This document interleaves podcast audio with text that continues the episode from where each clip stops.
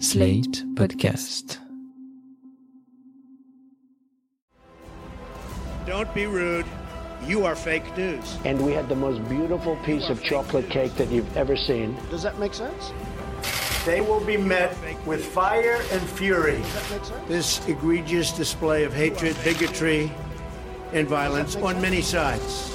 On many sides. We will have no choice but to totally destroy North Korea. It's got to be in tip top shape. He is a sick puppy. You are fake news. Bonjour et bienvenue dans Trump 2020, le podcast IFRI, Slate et TTSO qui décortique l'actualité de la campagne présidentielle américaine. Avec Laurence Nardon, grande spécialiste des États-Unis à l'IFRI. Bonjour Laurence. Bonjour Hélène. Avec ses très bons résultats au caucus de l'Iowa, il est arrivé premier et à la primaire du New Hampshire où il est arrivé deuxième. Pete Buttigieg, l'ex-maire de South Bend dans l'Indiana, est pour l'instant parmi les candidats les mieux placés pour remporter l'investiture du Parti démocrate et peut-être pour battre Donald Trump aux élections de novembre prochain. Or, ce jeune candidat, il a 38 ans, est homosexuel et il est même marié. Dans un pays connu à la fois pour son conservatisme religieux et pour un certain progressisme social, cette situation est-elle un problème? Est-ce que l'homosexualité de Pete Buttigieg peut influer sur le choix de l'électorat démocrate?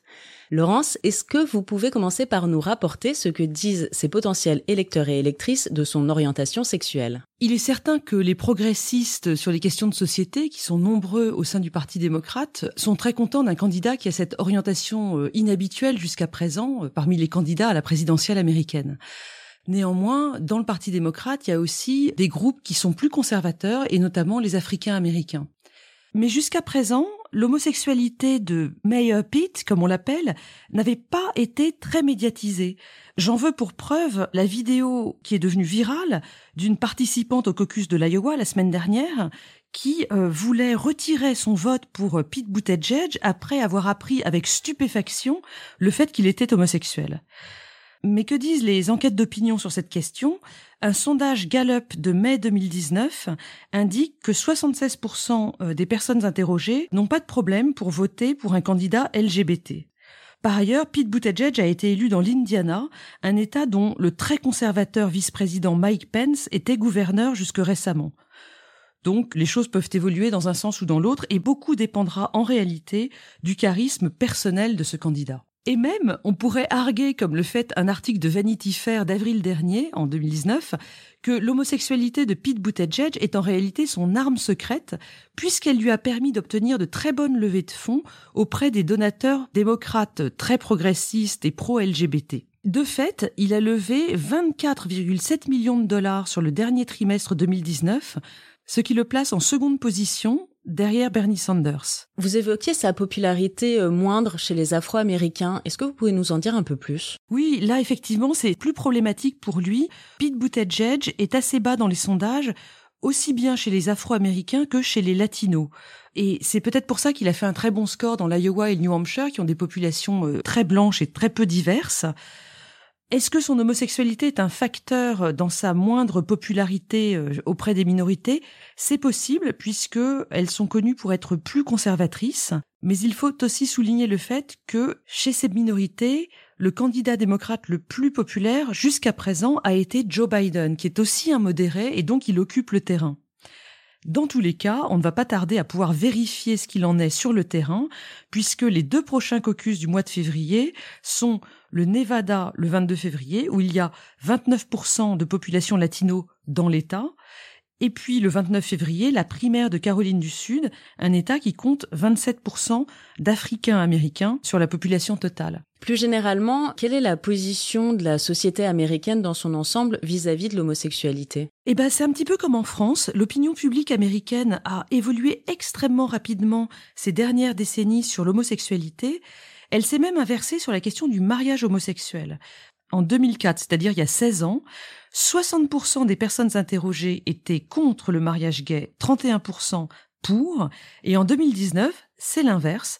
61% des personnes interrogées sont pour le mariage gay et 31% contre. Comment est-ce qu'on peut expliquer cette évolution euh, relativement rapide? Eh ben, le processus date en réalité des années 60, hein, cette grande décennie de libération des mœurs tous azimuts. Alors, je vous cite plusieurs étapes. D'abord, il y avait eu les émeutes gays de Stonewall à New York en 1969, suivi dès l'année suivante à San Francisco des premières Gay Prides. En 1977, Harvey Milk, qui a été élu conseiller municipal de San Francisco, a été le premier responsable politique ouvertement homosexuel. Il a été assassiné dès l'année suivante, en 1978, pour des raisons qui ne tenaient pas nécessairement à son homosexualité, mais il est quand même devenu un martyr de la cause. Et puis ensuite, bien évidemment, dans les années 80, la grande épidémie de sida qui s'est déclenchée à partir de la côte ouest des États-Unis. Elle fera jusqu'à 42 000 victimes en 1995. Depuis, les mesures de protection prophylactique et la mise au point des trithérapies ont fait chuter le nombre de victimes. On est environ à 16 000 par an depuis 2016. En 2018, 38 000 personnes ont été diagnostiquées comme séropositives, en baisse de 11% par rapport à 2010. Tout ceci a fait évoluer l'image de la communauté homosexuelle de façon positive dans la société américaine. Est-ce qu'il y a eu des traductions concrètes euh, de ces avancées dans la loi, par exemple? Oui, il faut d'abord évoquer la question du, du, service des homosexuels dans les forces armées. En 2010, donc sous Obama, la pratique du Don't Ask, Don't Tell est abrogée. Cette règle, qui était en place jusqu'alors, tolérait que les homosexuels soient présents et actifs dans l'armée tant qu'ils ne parlaient pas de leur orientation sexuelle. Don't ask, don't tell. Cette abrogation est étendue aux personnes transgenres en 2016. Alors, je signale en passant que, en 2018, le président Trump a annoncé qu'il voulait revenir en arrière sur cette politique don't ask, don't tell en ce qui concerne les populations transgenres, qui donc pourraient ne plus avoir le droit de servir dans les forces armées, en tout cas ouvertement. Le président a dénoncé euh, non pas le, le, fait que les personnes soient transgenres, mais les coûts médicaux très très lourds qui sont associés au service de ces personnes dans l'armée lorsqu'elles font financer leur transition par la puissance publique en tant que soldats. L'autre avancée extrêmement importante, c'est bien sûr le mariage, same-sex marriage, le mariage de même sexe, comme on l'appelle aux États-Unis.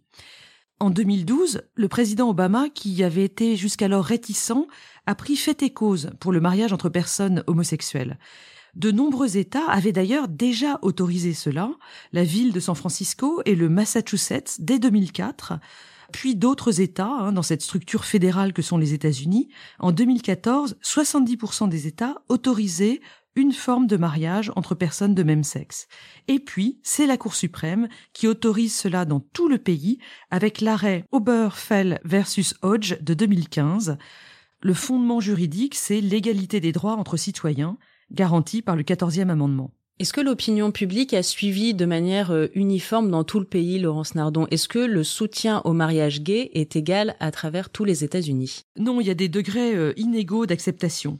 Je vous ai dit tout à l'heure que 60% de la population américaine acceptait le mariage gay. Ce pourcentage passe à 75% chez les démocrates, mais seulement 44% chez les républicains. Ensuite, l'acceptation est beaucoup plus forte chez les jeunes que chez les personnes âgées. Il y a aussi des différences d'acceptation suivant la religion. Et les évangéliques blancs, qui sont extrêmement conservateurs, voire réactionnaires, ne sont favorables au mariage homosexuel qu'à 29%, le taux le plus bas de toutes les populations américaines euh, sondées. Et puis enfin, on en parlait déjà tout à l'heure, par groupe ethnique, la communauté noire euh, n'a approuvé à plus de 50% le mariage homosexuel qu'en 2017, c'est-à-dire beaucoup plus tard que les autres communautés ethniques du pays. Ces résistances entraînent beaucoup de recours et de jurisprudences diverses dans tout le pays. Certaines affaires sont remontées jusqu'à la Cour suprême, qui, dans l'état actuel du droit, accorde des exemptions religieuses aux officiants qui refuseraient de consacrer un mariage homosexuel, mais elle est beaucoup moins claire en ce qui concerne les particuliers et les entreprises privées. Ainsi, elle a statué qu'un photographe ne pouvait refuser de couvrir un mariage gay, par exemple, en revanche, il y a eu deux cas avec des pâtissiers qui avaient refusé de faire une pièce montée pour un mariage euh, homosexuel. La Cour suprême a récemment renvoyé un de ces cas devant la juridiction de l'État, euh, refusant de se saisir de l'affaire. Mais ce qu'il faut conclure sur ce point, c'est qu'avec les juges conservateurs que Donald Trump a nommés à la Cour suprême, on pourrait voir des jurisprudences euh, beaucoup plus conservatrices sur ces questions dans les années à venir. L'affaire est donc à suivre. Ça, c'est pour le mariage. Passons maintenant aux questions de parentalité et de filiation. Quel est l'état de la loi en ce qui concerne l'adoption et la gestation pour autrui aux États-Unis? Eh bien là, il y a un point qui est vraiment extrêmement intéressant et surtout pour nous Français. Ce point, c'est que dans un pays qui continue à avoir des débats d'une très forte intensité sur l'avortement, et je pense d'ailleurs qu'on fera un épisode sur cette question euh, très prochainement, eh bien la question des enfants pour les couples gays ne semble pas faire débat et même euh, la gestation pour autrui, la GPA, qu'on appelle surrogacy en anglais, est largement acceptée par l'opinion publique américaine. Alors j'ai trouvé un sondage de novembre 2015 effectué par YouGov et qui montre que 71% des personnes interrogées approuvaient la GPA. Je pense qu'il y a plusieurs raisons à cela.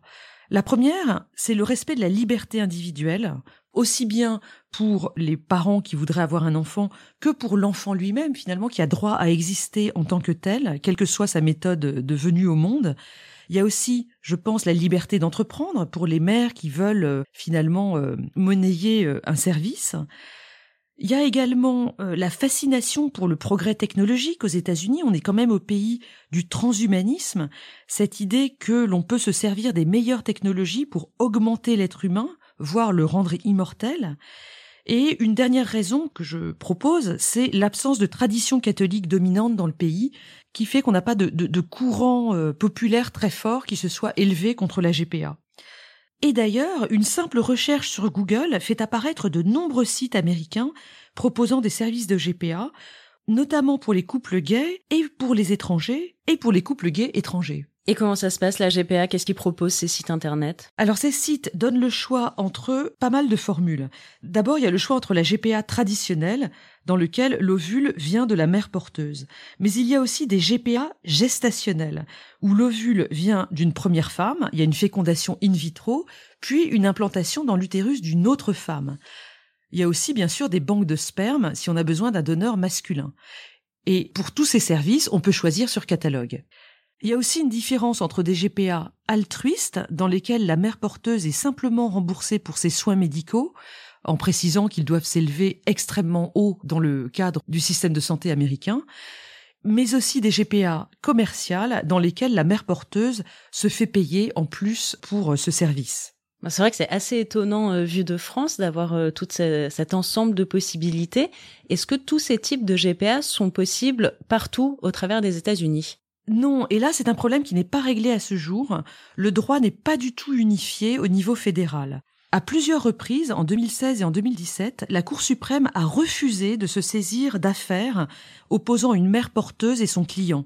Dans les deux cas, la mère porteuse avait changé d'avis, voulait garder les enfants, mais l'état dans lequel la GPA avait eu lieu donnait raison aux parents d'intention. Et pour l'instant, c'est une situation juridique extrêmement variable selon les États. En gros, la côte ouest et la Nouvelle-Angleterre, qui sont les zones progressistes, tendent à autoriser toutes les sortes de GPA, et notamment, elles admettent les pre-birth orders. Qu'est-ce que c'est que les pre-birth orders? Eh bien, ce sont des reconnaissances de paternité ou de maternité anticipées, c'est-à-dire que les papiers d'adoption sont remplis avant même la naissance du bébé.